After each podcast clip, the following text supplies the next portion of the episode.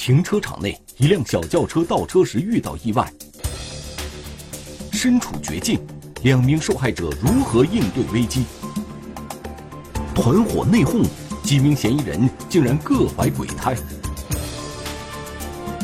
斗智斗勇，警方能否将疑犯悉数抓获？绝境求生，天网栏目即将播出。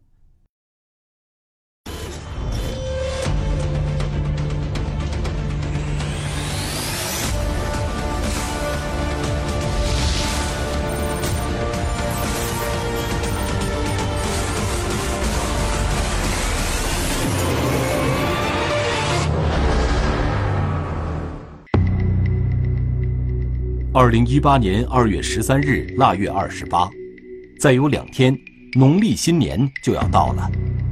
湖南省株洲市公安局天元分局也张灯结彩，准备迎接新的一年。然而，上午十点左右，一起重大警情突然出现：一名中年男子和一名中年女子来到刑侦大队重案中队，他们称。遭到一伙持刀歹徒劫持，数张银行卡、大量现金和财物被抢走。说一共被人抢了价值二十多万的财物，价值十万块钱的这个万国牌手表。报案中的男子肖某五十五岁，女子李某四十五岁，两人是朋友关系，都是株洲市本地人。不过，他们所说的劫案发生在两天前。二月十一日晚上十一点左右，肖某和李某在天元区谈完生意，来到停车场准备离开。肖某坐到了后排，李某则发动了汽车。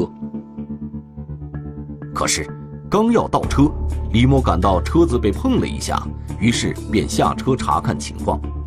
随后，三名男子从面包车上下来，与他进行沟通。两名男子突然从他身后追上来。一左一右，紧紧抓住他的手臂，连拖带拽，硬生生地把他塞进了面包车里。他一上车以后，就被人先打了一个耳光，就拿一个电击棍电了他一下，他就一下子懵了。与此同时，在车后排打电话的肖某也被歹徒控制住了。随后又上来一名男子，坐到了小轿车的驾驶座上。一上车以后，然后对他讲一句：“老兄啊。”呃，过年了，搞点钱用，啊，配合一下，我不要命，啊，否则呢，别怪我不客气。两人被这伙歹徒分别劫持在面包车和轿车内，每辆车上各有三名歹徒，两人负责劫持受害人，一人负责开车。歹徒把他们从株洲拉到了七十多公里外的长沙，一路上，歹徒多次暴力殴打两名受害人。并搜走了他们身上的银行卡、手表和几千元现金，逼迫他们说出了银行卡密码。直到次日凌晨三点左右，由于歹徒内讧，两人才得以借机抢回了轿车，虎口脱险。于二月十二日凌晨四点三十分左右返回株洲。歹徒因为什么发生了内讧？他们两人又如何抢回了轿车？刘勇心里还有一个更大的疑问：他们返回株洲后，为什么不在第一时间报警，而是拖到二月十三日才到公安局来呢？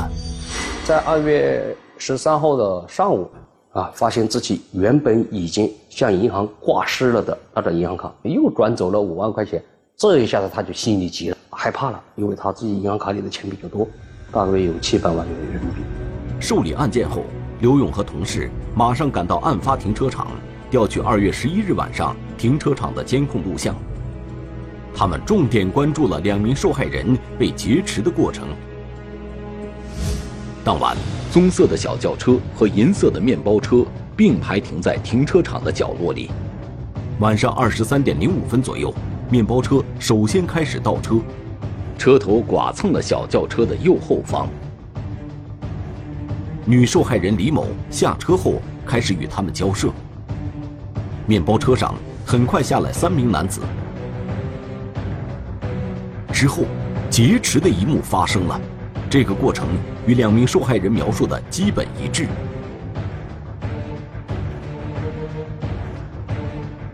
二十三点零九分左右，两辆车一前一后驶离了停车场。由于光线和角度的原因，监控视频无法看清这几名嫌疑人的体貌特征，也无法看清嫌疑车辆的汽车牌照。感觉这个案子性质比较恶劣，特别是讲到受害人啊，女受害人在被劫持之后啊，啊，对女性啊采取了捆绑、电击。由于案情重大，株洲市公安局天元分局立即成立了专案组，全力侦破此案。停车场是案发的第一现场，也是侦查的起点。然而，这个公共停车场每天出入的车辆非常多。案发已经过去了三十多个小时，经过现场勘查，刑事技术人员没能找到有效的痕迹物证和生物检材。第二个重要的现场是受害人李某的轿车，而且这辆车已经被开回了株洲。可是，看到这辆车时，侦查员的心凉了半截。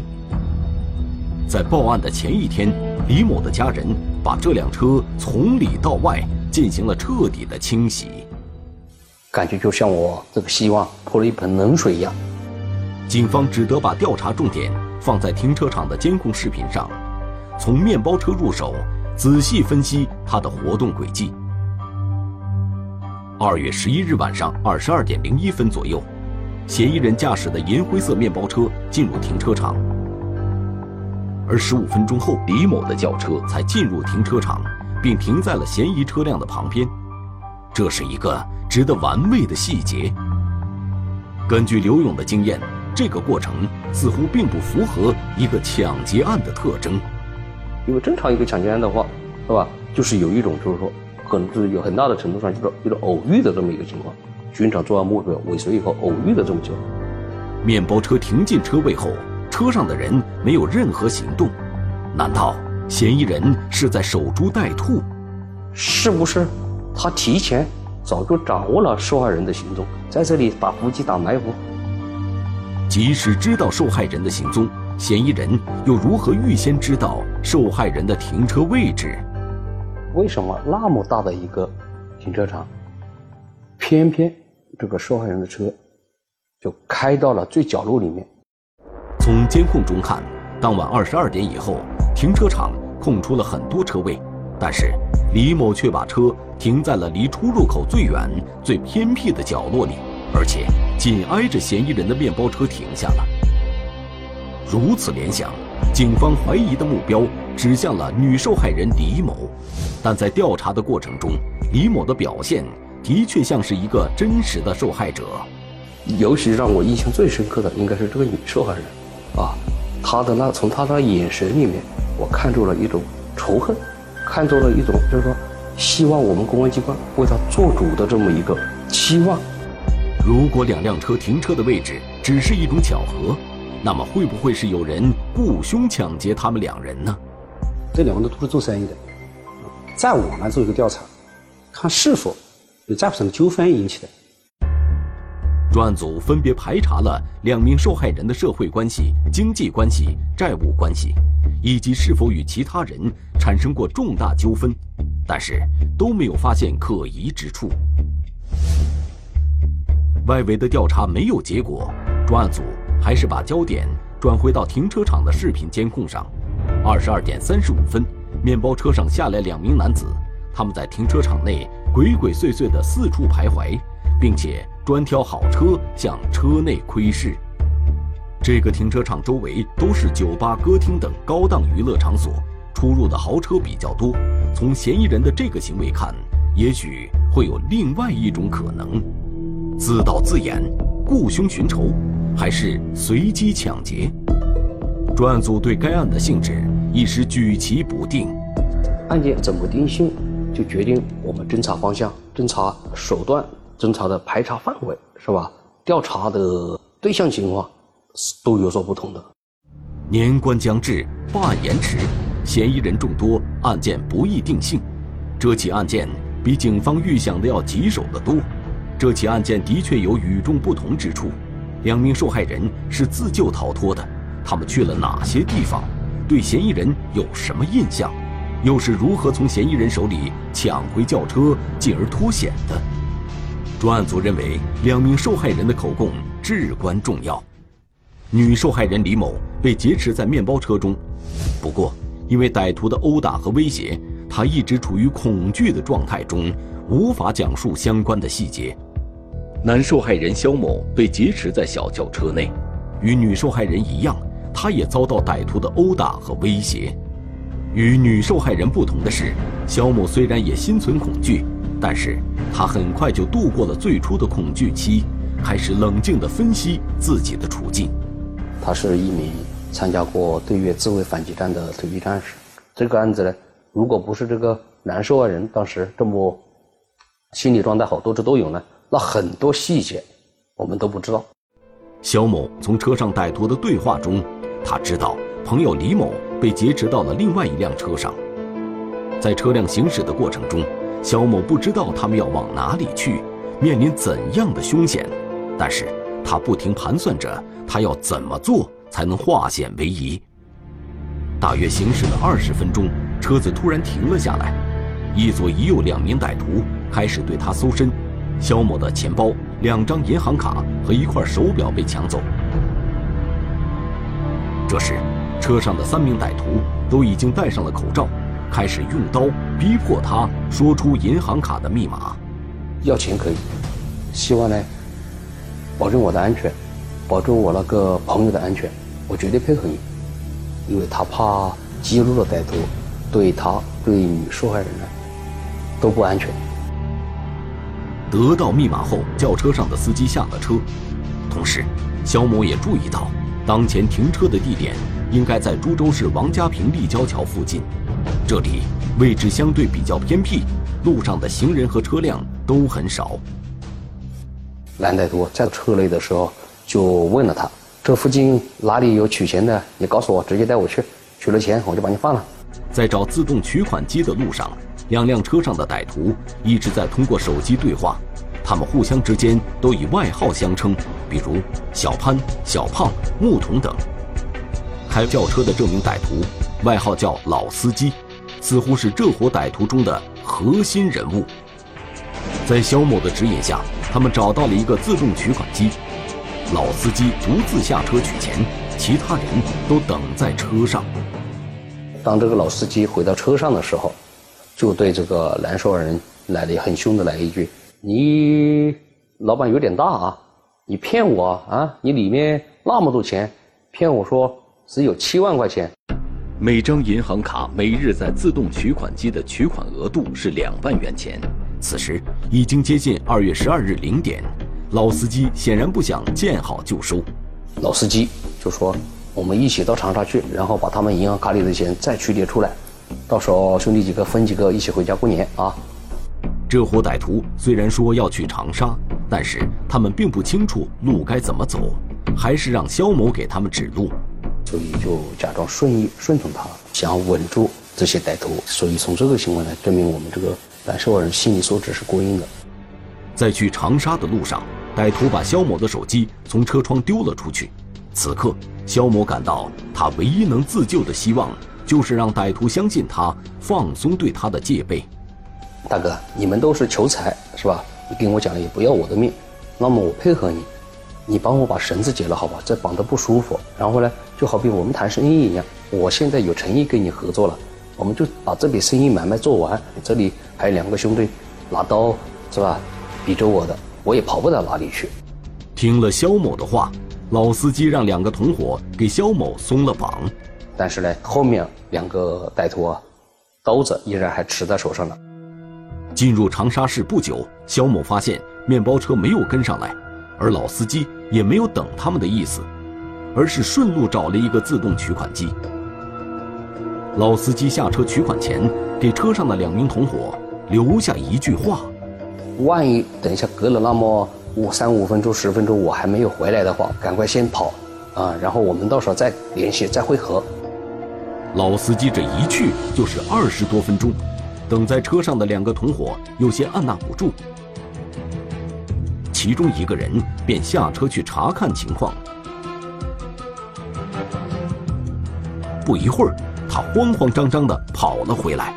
老司机跑了，老司机黑吃黑把钱拿走了，他人跑了，这什么兄弟啊？此时，已经慌乱的两名歹徒无暇顾及肖某，丢下他一个人在车上，一起跑去找老司机了。肖某等待的时机终于出现了，他立刻从后排窜到驾驶座上，并反锁了车门。老司机下车时，车辆没有熄火。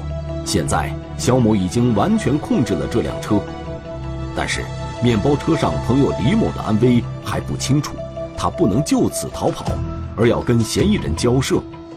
不一会儿，没有找到老司机的两名歹徒跑了回来。面对紧闭的车窗，其中一名歹徒见势不妙，独自溜走，消失在了夜色里。另一名歹徒还不死心，继续敲打车窗。肖某提出条件，只要歹徒承诺确保面包车上李某的安全，他就不报警了。车外的这名歹徒只得拿出手机联系面包车上的同伙。老司机跑了，你快点来吧。这个女的不要管了，女的不要管了。由于老司机的跑路，肖某感到这伙歹徒似乎已土崩瓦解。面包车上的歹徒答应在长沙马王堆水产市场附近将女受害人放走。听到这个情况呢，那个男受害人就猛地一脚油门。肖某赶到马王堆水产市场附近，果然找到了朋友李某。通过肖某的讲述，一些案件的细节清晰起来，案件的性质也明朗了。此时此刻，就体会到了歹徒啊这个图财的意图，作案动机就比较明显。我就相信他完全肯定了这是个抢劫案件。专案组要在这些细节中寻找突破口，其中，歹徒让肖某带路去长沙，就是一个重要的提示，至少能反映出来，这伙人绝对不是驻驻本地人。那么我大胆的分析，这伙人应该是从长沙来的，或者是说他们的落脚点在长沙，啊。或者是说，长沙呢是他们一个下一个中转站。调查中，图侦组民警已经搜集了大量的视频资料。从银行和道路的监控画面中可以看到，嫌疑人都戴着口罩，也用车辆的遮光板对面部进行了遮挡。这伙歹徒呢，应该有人有犯罪前科，或者是呢有人有过类似犯罪经历的人，啊，不然呢，他们没这么谨慎。也没这么熟练，或者是说没那么，反正他们那么狡猾。在作案的过程中，面包车使用了假车牌。距离发案已经过去五十多个小时，嫌疑人一定如鸟兽散。专案组该如何找到他们呢？从案发的停车场离开后，很长一段时间内，嫌疑人的面包车都是与受害人的轿车相伴而行。警方以此为目标。追踪嫌疑车辆的轨迹，通过对面包车前挡风玻璃上的年检标志、遮阳板位置等细节特征的比对，警方始终没让这辆面包车从视线中消失。二月十二日凌晨四点二十四分左右，嫌疑人驾驶的面包车出现在了长韶楼高速岳麓收费站，正往怀化、往湖南西部方向走。专案组分析，老司机卷钱逃走后。剩下的嫌疑人驾车往怀化方向逃窜了。专案组立即对长沙、株洲、怀化等地的宾馆、旅店进行排查，重点对象是外地流动人员及操河南口音的男性。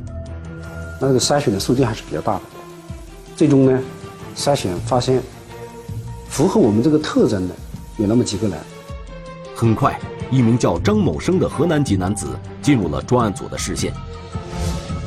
二月十三日，他入住了怀化市火车站附近的一家小旅馆，与他一同入住的还有另外三个人。专案组分析，这四个人很可能是团伙成员。嫌疑人是选择到这里过年，到这里继续作案，还是四分五散就地散伙？如果就地散伙的话，想过完年以后再把人一个一个抓回来，那抓捕难度就大了啦。事不宜迟。专案组决定由刘勇带组队员立刻前往怀化，对嫌疑人进行抓捕。我们心心急如焚呐，只怕嫌疑人跑了。二月十四日下午五点左右，专案组民警在怀化市小旅馆内一举抓获了四名犯罪嫌疑人张某生、叶某、某某云和韩某堂，当场缴获了作案工具。在押解嫌疑人回株洲的火车上，民警分别对嫌疑人张某生和叶某进行了突审。总共的是六个人，六个人哪哪六个人？我叫叶卫，那个叫小马，啊另外一个叫小潘，一个叫木头，啊啊！还有两个呢，还有一个叫老司机，一个叫小胖。叶某交代，他和木桶小马劫持着女受害人在面包车上，老司机小潘和小胖劫持着男受害人在小轿车上。一个负责开车，一个负责去控制那个男的，啊，好，一个负责还负责去取钱。嗯，好。据张某生和叶某的交代，他们六个人彼此之间并不认识，是通过网络纠集在一起的，而且他们相互之间从来不透露自己的真实姓名，彼此只以外号相称。其中，把钱卷走的人外号叫老司机，独自逃走的那个人外号叫小胖。我们没抢到钱，我们什么都没拿到。通过对线索的研判，专案组很快就落实了老司机和小胖的身份。看到老司机跟这个胖子的照片了，你能辨认出来吗？能能是吧？绝对是你们的同案是吧？可以指证。哦，这个叫老司机，嗯，胖子，都参与抢劫了是吧？参与了。这个是谁？这个我们叫他小胖。你看，叫他小胖是吧？嗯，他是不是你们的同案？对对这两个人是同案不？对。春节到了，老司机和小胖很有可能已经回老家过年了。兵贵神速，民警立即兵分两路，分别前往他们的户籍所在地进行抓捕。二月十五日腊月三十，专案组民警在河南省南召县小胖李某的家中将其抓获。腊月三十晚上，另外一组队员赶到了老司机方某的老家江西省万载县。当时在老司机他哥哥家楼下小区外面，然后楼道他家门口，都布了我们的人员在那里蹲点守候。就这样，专案组民警在蹲守中度过了除夕之夜。大年初一下午，一名疑似老司机方某的男子走进小区，正要上楼，刘勇灵机一动，找个理由拖住了他，编了个谎言。哎，张强啊，你欠我钱怎么还啊？什么时候还我的啊？然后这个过程实际上我心里也是害怕的，因为只有我一个人供着他，我也怕他突然掏出刀子杀的。这时，蹲守在楼内外的民警们也迅速赶到了，和刘勇一起将老司机控制住。有点懵了吧？我绝对没有想过警察能这么快。我一直都是认为，从我作案之后，警察没有那么容易找到我。方某交代，二月十一日晚上，他拿着受害人肖某的银行卡取钱时，只能取到六万元。因为他有三张银行卡，呃，现在取款机限额一天两万，三张银行卡正好取六万。但是，当他发现其中一张银行卡里存有巨款时，他便动了独吞这笔钱的心思。一看是七百多万，当时心里挺激动的，但是也也知道这钱也弄不出来，只是说想着能多能多弄多少就多弄多少吧。在我们的这些作案的同伙里面，基本都是不认识的，不知道姓名，不知道住址，都是抱着一丝希望，就是说做一次就各走各的，各上火。谁你也不认识我，我也不认识你，抓到了你也你也说不出我什么东西来。接着，老司机连夜又转走了男受害人银行卡里的五万元钱。我把五万块钱转进了一个赌博网站里面的。老司机跑路后，这个群龙无首的抢劫团伙也就自动瓦解了。是这样的，老司机已经失联了，我们想想这个事情不要进一步扩大了，就把尸把把那个女受害人赶紧放。此后，警方又对嫌疑人作案时使用的面包车进行了勘查，提取了有效的痕迹物证，从而证实了这六个人结伙抢劫的犯罪事实。六名嫌疑人交代，他们的作案车辆是由一个外号叫“老鬼”的人提供的，老鬼是这个团伙的主要策划人之一。因为家里有事，老鬼临时退出，没有参与这次抢劫。老鬼，也就是说我们的幕后老板提供我们的后续的资金支持，给我们购买了面包车以及工具、吃饭啊、住宿什么所有费用。二零一八年三月初，专案组民警在怀化市鹤城区一个出租屋内将老鬼曾某艳抓获。至此，在这起抢劫案中，包括幕后老板曾某艳在内的七名涉案人员全部归案。警方提醒广大群众，在遭遇危险时，首先要保证自身安全，冷静判断形势，寻找自救时机，之后再及时报警。